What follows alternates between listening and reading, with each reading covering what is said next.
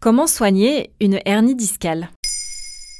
Merci d'avoir posé la question. Environ 120 000 personnes reçoivent chaque année des soins pour une hernie discale, selon les chiffres du CHU de Reims. Parmi elles, seulement 30 000 se feront opérer, selon les chiffres de Santé publique France. La chirurgie étant envisagée en dernier recours pour soigner une hernie discale.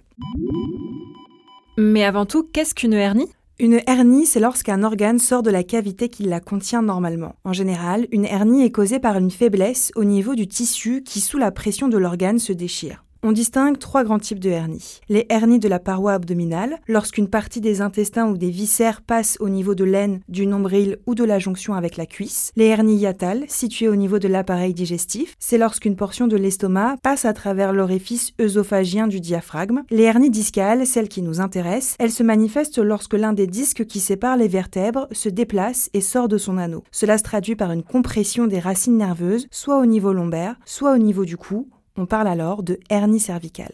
Est-ce que les hernies discales sont particulièrement douloureuses? Le plus souvent, les hernies discales sont asymptomatiques, donc sans douleur. Dans la majorité des cas, la hernie se résorbe toute seule entre 6 à 8 semaines après son apparition. La partie du disque qui sort de son emplacement sera progressivement grignotée par le système immunitaire. Mais il peut arriver que la hernie soit douloureuse, notamment lorsqu'elle vient exercer une pression sur la racine des nerfs adjacents. Dans ce cas, les patients se plaignent de douleurs cervicales, dorsales ou lombaires. En pleine crise, le fait de bouger a tendance à intensifier cette douleur. Elle peut également s'aggraver lorsque l'on tousse, qu'on éternue ou que l'on se penche en avant.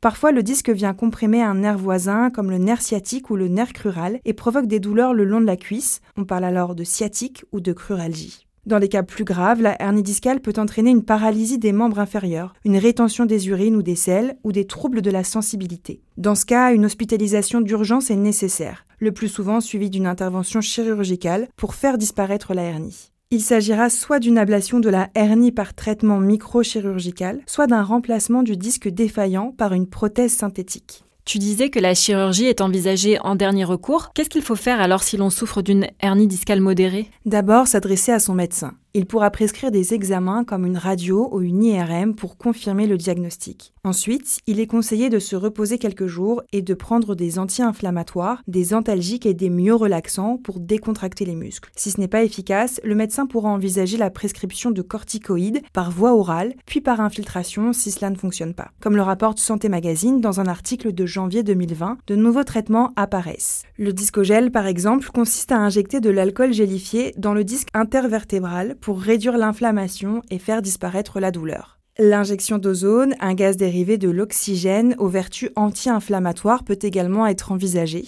Une intervention moins invasive par endoscopie se développe également. La hernie est alors traitée avec une petite incision de seulement 5 mm.